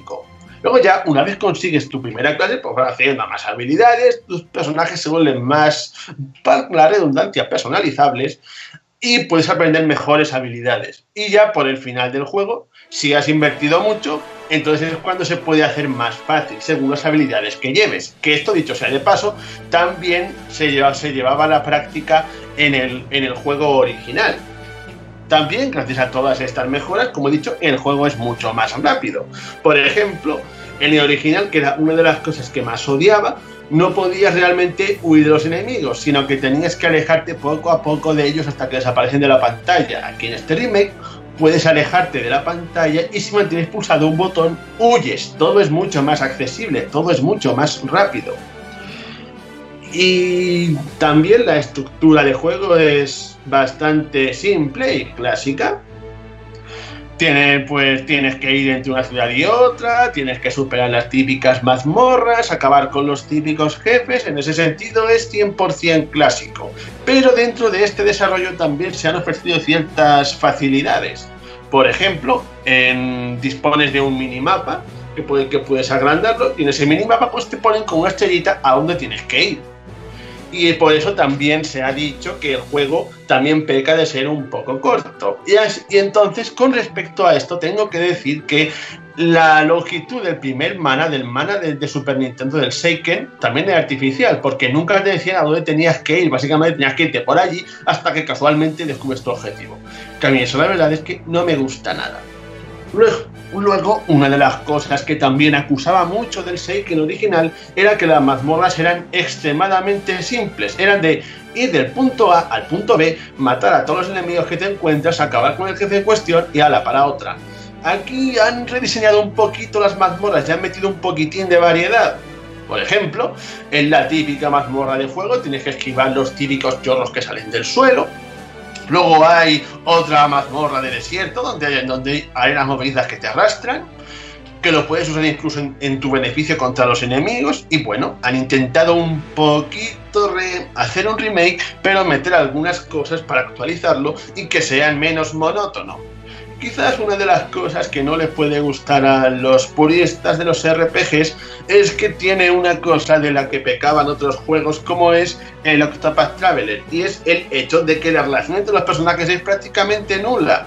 Vas con tu personaje, ves su historia, te encuentras así de repente a tu segundo personaje y es en plan, hola, vente conmigo, vamos a derrotar al mal. Y básicamente pues pueden llegar a mm, compartir unas cuatro o cinco frases cada dos horas, así, así sin exagerar.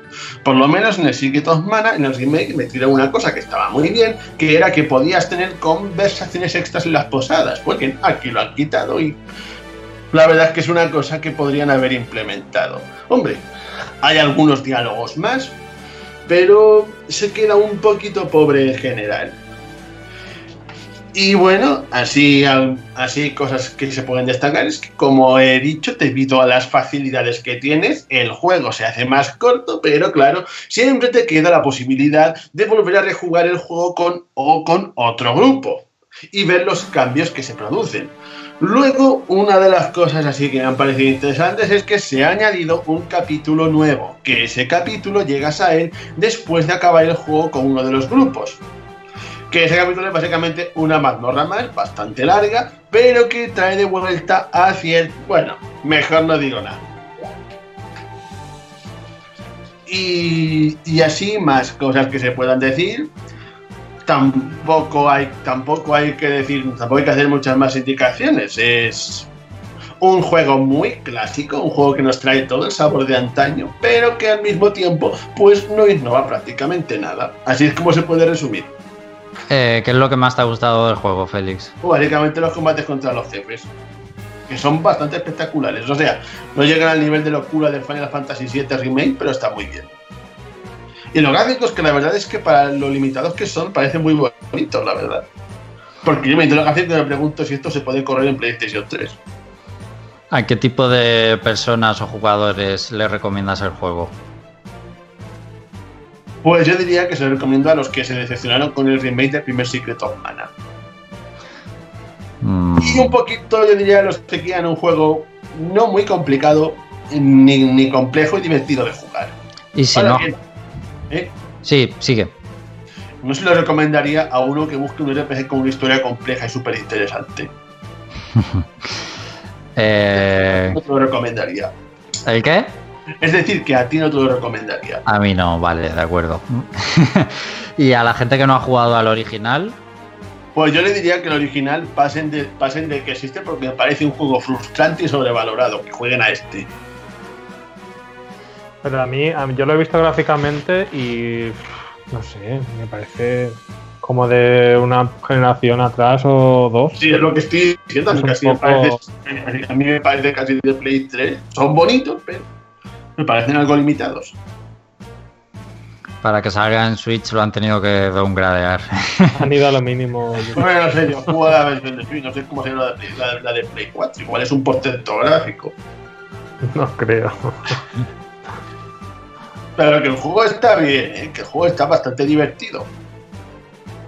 Eh, ¿Qué nota le todo- darías? Yo le daría un 8. Un 8, oye, pues bastante buena nota, ¿no? Porque en ese sentido, como juego clásico, es que cumple muy bien. En plan, ¿quieres jugar un juego que te devuelva sabor de lo clásico? Pues juega este. Es que básicamente el mismo juego, pero mejorado. ¿Y no se puede hacer repetitivo o cansino? Hombre, al menos como cambian algunas cosas cuando juegas otro grupo y el juego se juega rápido, pues yo creo que es dado a la jugabilidad. Eh, Jorge, tú, jugabilidad que diga. Jorge, tú quedaste muy traumado con el remake de Secret of Mana. ¿Qué opinas con este remake ahora? Jorge, hola. ¿Me escucháis? Lo hemos perdido, sí, a ti, a ti sí. Ah, vale, vale. Sí, sí, que Pues igual ha, ido, igual, igual ha ido al baño y no me da cuenta. No, no ha puesto nada de que ha ido al baño. Puede que el micrófono ahora mismo no le funcione bien. Yo Pues, quería Jorge. preguntarle a... Uy, dice uy. Se me ha, se me ha petado. Pues se le ha petado a Jorge. Esto. Yo quería preguntarle a Félix que cómo, cómo rinden, no solamente en el apartado gráfico, sino, por ejemplo, ya que lo has jugado en Switch, si, si es eh, poco jugable en modo portátil, porque por si acaso me he hecho una partidica en el salón mientras veo la tele en vez de estar ahí delante del televisor. ¿Cómo, ¿Cómo funciona? ¿Va a 30 FPS? ¿Le dan bajones cuando se juntan muchos enemigos? Yo eso, no, yo eso no lo he experimentado. Yo creo que va igual que en la tele. Como tampoco es un portento gráfico, pues se puede portear bien para, para modo portátil. Oye, pues mira, un juego de rol así grande, mediano, ¿no? Es un juego de rol mediano, no es eh, muy extenso, ¿verdad? Sí, porque se ha cortado con respecto al original. Las mazmorras son más asequibles, más cortitas, sin, sin, lleg- sin llegar a ser excesivamente. ¿Cuánto puede durar? Yo le echaría unas 25 o 30 horas. Oye, pues como un Paper Mario, más o menos. Sí, eso es. Si te- si- ah, eso sí te entretienes. Si vas así a saco, a lo mejor en 15 te lo puedes pasar. ¿Y de secundarias No, cómo 15 va? no, pero 20 sí. ¿Eh? De secundarias, ¿cómo va el juego? No tiene secundarias, es todo trama principal. Pues básicamente todo trama principal. Sea, secundaria la verdad es que ni siquiera las he visto. Es lo Vale, que me vale. importa. Bueno, ah, bueno, cosas de secundarias hay, por ejemplo, tienes, tienes que buscar a un cactus para que te dé cosas y luego tienes una maceta que puedes hacer crecer buscando semillas. Y luego también tienes la posibilidad de subir las clases al máximo, todo eso. Pero no mucho. Que no han añadido nada así de estándares modernos en los juegos de rol. No, lo único que es nuevo y que secundario es básicamente buscar un cactus por, por todo el juego. Pues por mi parte ya no hay más preguntas. Muy bien, chicos. ¿Algo más? ¿Tenemos a Jorge recuperado o no? No, no parece. No te oímos, Jorge. Qué rabia. Venga, pues... ¿Eh? ¿Perdón? Que qué rabia no poder oír a Jorge. Bueno, Pues- también tengo que decir que hay un jefe secreto súper, súper mega difícil y de lo más espectacular que, que he visto en un RPG. Eso también lo quiero añadir. Muy bien, pues añadido queda. Es lo que es. Eh, Jorge, si nos estás oyendo, pues eh, desconectate, apaga, reinicia el ordenador, yo qué sé. A ver. Eh, uy, a ver, hola. Jorge, Mm, Buah. se se te escucha muy alto y de repente muy bajo. O sea, no, no te estamos oyendo. Ahora nada. Bueno, José, no vamos. ¿El qué? Yo no digo a Jorge si está. Eso es, eso estamos diciendo. Eh, José, vámonos ya al tópico de los videojuegos.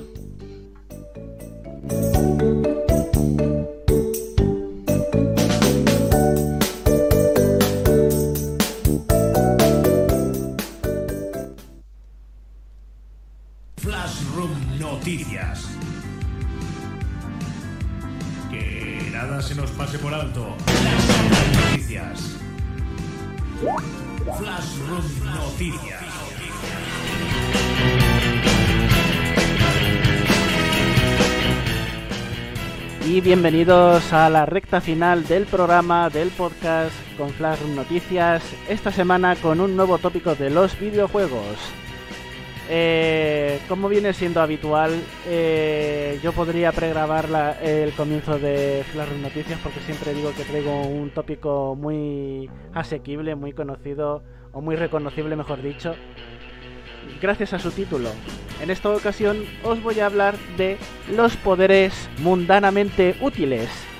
Es una cosa que ocurre sobre todo en el mundo de los cómics de superhéroes, pero que se puede aplicar evidentemente a los videojuegos porque también la mayoría de los personajes de videojuegos utilizan poderes más allá de las armas y del combate cuerpo a cuerpo.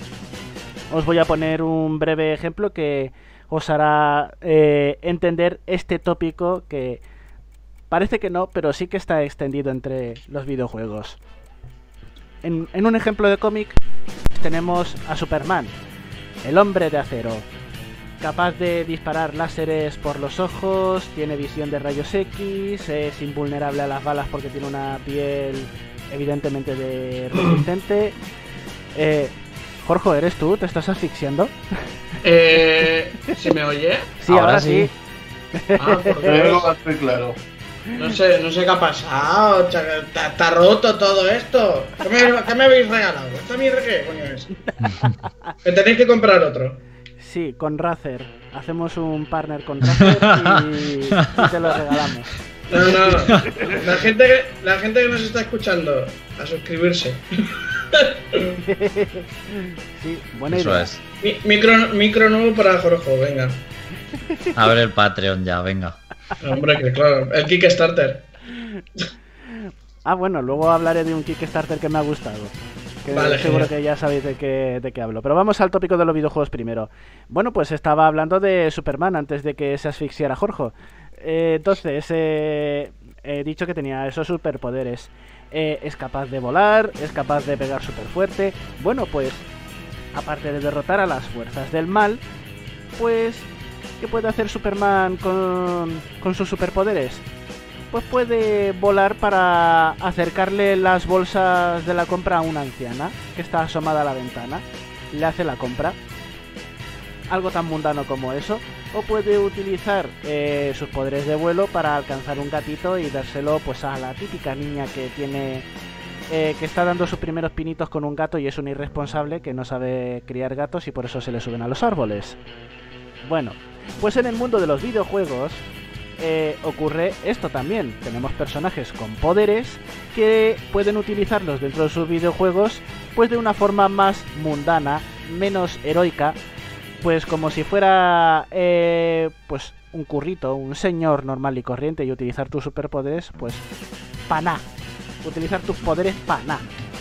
Voy a poneros un ejemplo yo, a ver si así comprendéis a lo que me refiero. Por ejemplo, con la saga Bioshock. Ya sabéis que en Rapture, pues una de las cosas que provocó su caída, aparte del modelo económico y social, que fue una condena, aunque pareciera la ideal, era el descubrimiento del Adam y de los plásmidos, lo cual les permitía a los habitantes de Rapture pues modificarse genéticamente para adquirir poderes. De hecho, en los propios anuncios de los plásmidos podéis comprobar como por ejemplo en el de la telequinesis eh, pues el señor que te está haciendo el ejemplo de utilizar la telequinesis no lo utiliza para las aplicaciones que le damos nosotros en el videojuego, sino que alcanza una taza de café. Eres eh, capaz de utilizar, atraer objetos con tu mente, pero ¿para qué vas a atraer del cuello a tu enemigo cuando puedes traerte una tacita de café? Por supuesto que sí. Y si no, con el poder de el incendio, el fuego, pues ¿para qué vas a utilizar una bola de fuego para envolver en llamas a tu enemigo? Pues sacas tu dedito y lo utilizas como un mechero para encenderte un cigarro. Ese es uno de los típicos ejemplos de tener poderes mundanamente útiles. Así que si ya vuestras mentes están ahí bulliciosamente activadas, tanto en el chat como aquí mis compañeros en el directo, ya me podéis ir diciendo si se os ocurre algún personaje de videojuegos, sea protagonista o secundario, que utilice sus poderes de forma cotidiana, mundanamente útiles. Pues yendo a lo fácil, eh, en el videojuego de Spider-Man de PlayStation 4, pues tiene las típicas misiones secundarias de hacer de detective haciendo una foto a una persona para demostrar que ha sido se está viendo con, con un amante o cosas así, us- usando tus poderes de, de infiltración para eso. O hay otra misión secundaria que es simplemente son recoger palomas para dárselas a un hombre que se la han perdido y vas pues vas volando por la ciudad con las telarañas solo para capturar una paloma eh, y cosas de esas. Y no hay nada de llevar pizzas como en Spider-Man 2. Pues creo que no, vamos, si no me equivoco diría que no. Madre mía, qué fallo. No he jugado al juego, pero ya me parece injugable. O sea que no puede llevar pizzas para hacer referencia a la peli de Sony, que también es de Sony. El videojuego es de Sony y las pelis de Sony. Y no haces una referencia a las pizzas. Muy mal, muy Pero hay, mal. un- hay un- hay unas poquitas de esas de ser el vecino Spider-Man. Sí, sí, el amigo y vecino Spider-Man. Bueno, Spider-Man. que estamos aquí con el, el Spider-Man. Es que este lo tenemos demasiado acogido ya, lo de Spider-Man. No Sí. podemos quitárnoslo. Sí. De hecho, se, de hecho, se estudia en lingüística, se llama cimentación, ¿vale? Pues, que voy a sacar ahí mi lado maestro. Bueno, pues, ¿alguno de vosotros ha pensado en alguna idea más? Porque hay bastantes, ¿eh? Hostia, pues es que. Pues a mí me quiere venir a la mente Golden Sun, Claro, que creo que usabas los poderes de Hans para chorradas. Pero no me acuerdo de ningún, ningún ejemplo concreto. correcto, muy bien. Pues, eh, por ejemplo, eh, al principio del juego, eh, la madre de Hans utiliza la sinergia, la sinergia, mejor dicho, pues para traer cosas en la cocina y las recogía para cocinar, por ejemplo. Y, y además, pues, que hay nada. ¿Tú qué puedes hacer? ¿Tú qué prefieres, Andrés? ¿Utilizar tus propias piernas y brazos para empujar troncos? ¿O quedarte quieto del tronco mirándolo y ver cómo se mueve para adelante? ¿Qué prefieres? ¿Utilizar tus poderes de la tierra para moverlo? Por supuesto, por Ah, supuesto. pues, pues claro, yo si pudiera tener los poderes de la tierra y de las plantas, todo lo que es de madera lo movería con... Gastaría mi poder mágico, lo desperdiciaría en tonterías perezosas como esa, en vez de luchar. Cerrar puertas de madera. La miro, le digo, soy de la tierra. Muévete y ciérrate. Pues ya está, ciérrate y ya está. Y, y he desperdiciado mi maná diario, mis poderes mágicos diarios. Y me tengo que beber un- una poción para restaurarlos. Venga, ¿qué más? Yo, yo creo que tengo uno, creo. No sé si vale. Es que no es un poder mágico. Eh, por ejemplo, en Medieval 2, Ser Daniel Fortes que se podía quitar la cabeza para ponérsela a una mano. Y luego podías ir por sitios pequeñitos para ir a investigar. Es que no sé si, fue- si eso serviría como. A ver, no es, ah, no es una tarea mundana, pero sí es una aplicación del poder que tiene de su no Vale. muerte. Es, es más eso, pues eh, puedes utilizar, tú eres un mago de fuego que conoce todos los secretos de la piroquinesis y lo utilizas sí. para encender el fogón. ¿Me entiendes? Eso es un poder mundanamente útil. Eh, venga, os voy a dar una pista y así vais Bueno, cogiendo eh, ideas. Félix, En Pokémon, por ejemplo, pues lo mismo que Golden Sun. adelante Félix, eso iba a deciros de Pokémon. Di solo un ejemplo para que los demás aporten. Puedes usar corte para paradidamente cortar la mala hierba, puedes Muy usar bien. para, para navegar por el mar si fueras un barco, puedes incluso, puedes incluso usar un legendario de avión. Perfecto, ese es un buen usarlo para ejemplo. muchas cosas que no son combatir, incluso por ejemplo hay entrenadores que usan Eh, he Pokémon dicho una cosa, Félix. para. ¿Me has oído, Félix? Te vienes arriba cuando te da la gana. te he dicho, vale, di un ejemplo de Pokémon nada más para que el resto pueda aportar de su parte. Ya te has venido arriba, perfecto, Félix. Los demás, eh, más ejemplos de Pokémon, porque de esos hay un montonazo. Vaya, chicos, estáis sin Sí, palabras. sí, no, no. eh, pero yo me has pillado, pero vamos. O sea, Pokémon, totalmente. Pues lo que ha dicho Félix, yo qué o sé. sea, Jorge, ¿recuerdas Ya. el principio de Pokémon Rubí, Zafiro y Esmeralda? Que estaban los matchups, eh, Sí. los matchups ahí con las cajas. Claro. Tienes unos Pues- Pokémon de tipo lucha que pueden pegar unos cates brutales para partir piedras y le dices, ala, coge la lavadora y tira para arriba. pues eso, por ejemplo, otro ejemplo. No se os ocurre más así de Pokémon, hay un montón El dentro de- del propio ah. juego. Ah, bueno, de Pokémon no sé. Ah, no, no, adelante, Félix. Digo, Andrés, otro. Iba a decir que el, en Bayonetta, el que te vende las armas, el negro, siempre se enciende la, el puro con el dedo del infierno. Claro, claro, muy bien, muy bien. Eres un tío súper poderoso que, bueno, no voy a decir mucho más. Y te puedes y, y utilizas tus poderes pues, para encenderte los puros. Claro. muy bien. Eh, otro ejemplo súper tonto. Eh, Link, eh, después de muchos trasiegos, de muchos viajes, luchando contra enemigos formidables, finalmente consigue la espada maestra. Para podar. Ahí lo tenéis, tenéis la espada más poderosa, la que desvanece de los cielos la oscuridad y la utilizamos para sacar rupias de la hierba. Ahí lo tienes. Bueno, y en Legend of Zelda hay muchos más. Pues en el chat están diciendo algunos, José. Léelos, por favor. Bueno, Izanagi pregunta si la jugabilidad de Pokémon Ranger, pero yo no sé. Yo no sé a qué se refiere. Eh, vamos a ver, en Pokémon Ranger tú eres un guardabosques, un Ranger, y utilizas un lazo para eh, hipnotizar temporalmente a Pokémon para que te obedezcan y te ayuden a solucionar problemas como incendios, eh, desprendimientos de piedra para despejarlos.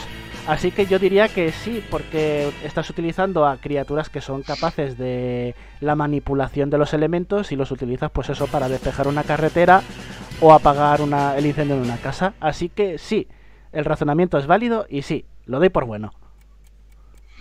Pues también comenta Spybar si Celica y su llamita flotante en las mazmorras de Shadow of Valentia, que era este remake de Fire Emblem de 3DS, eh, que a veces te metías en mazmorras y cuando vas con Celica, pues hay una llamita que te acompaña dándote luz, que se supone que es la magia de ella.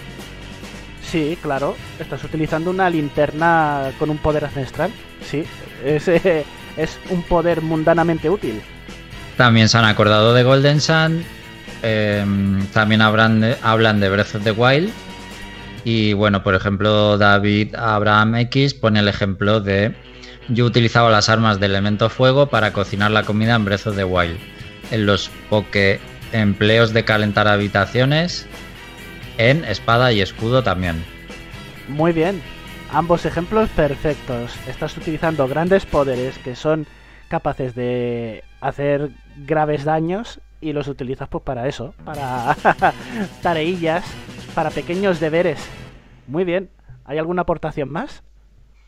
De momento ninguna más. Eh, A mí se me ocurre otra. Venga, otra. De, mm, ¿Habéis jugado alguna vez a Wild Arms?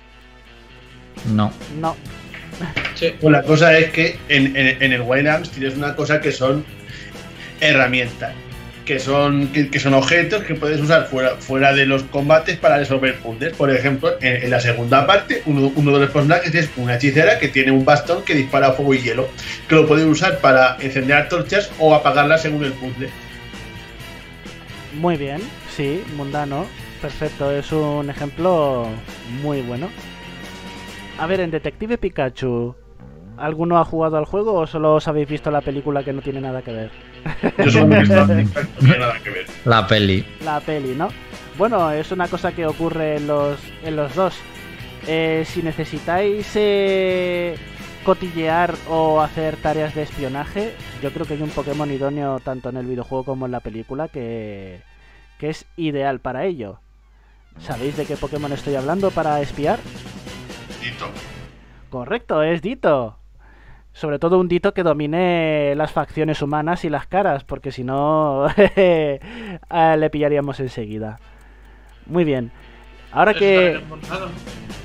¿Cómo, cómo? Eso también está en la película, digo.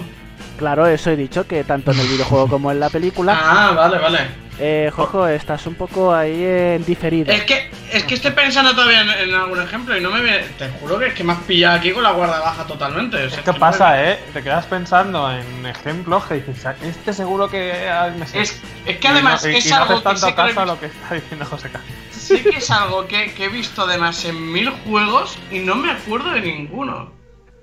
De esto de en plan.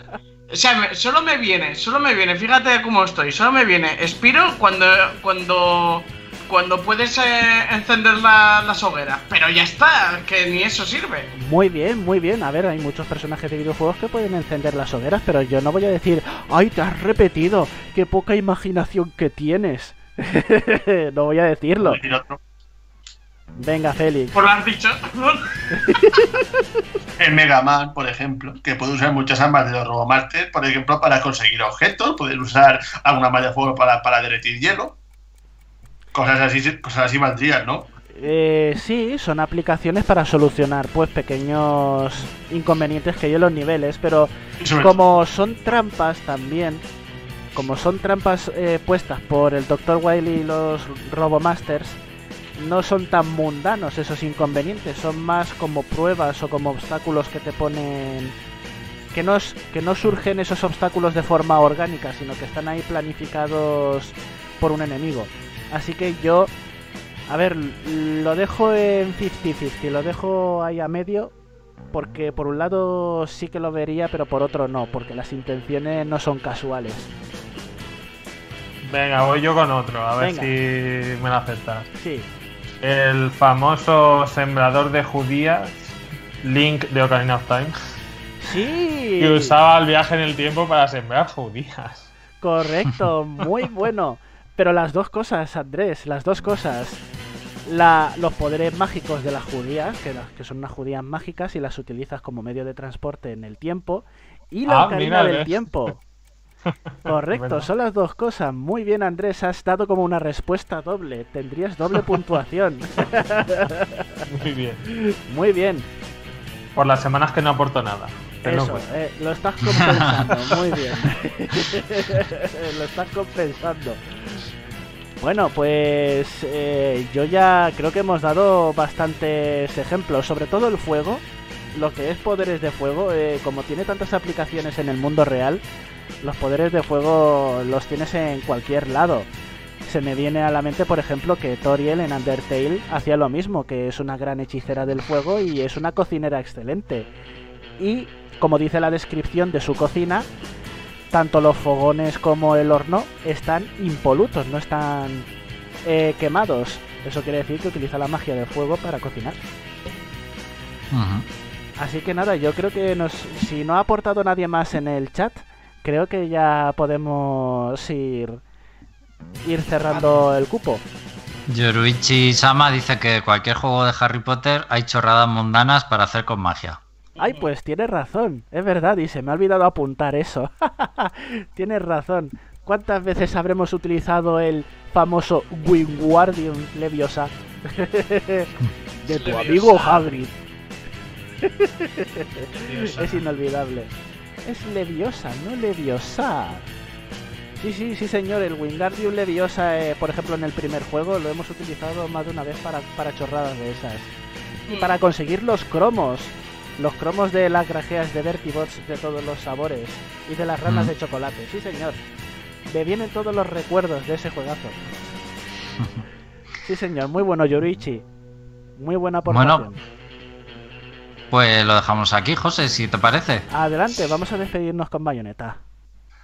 Muy bien, pues hasta aquí otro programa y otro tópico genial de los videojuegos. No podemos esperar para que pasen dos semanas y conocer otro, José, que nos tienes súper entretenidos. Me alegro.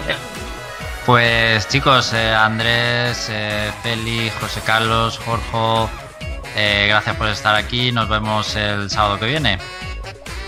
Hasta luego. Y nada, pues muchas gracias también a la gente del chat, los que nos habéis ac- acompañado, los que nos vais a escuchar, nos vais a escuchar en algún momento y los que os habéis animado a participar en el chat. Un saludo para todos. eh, recordar ver el especial de Eurovisión que van a poner esta noche, aunque no haya Eurovisión, ya que está cancelado, pero bueno, es una manera de hacerle homenaje y desde aquí siempre le hacemos también alguno. Eh, así que es una manera de recordarlo. Y nos vemos la semana que viene. Hasta luego.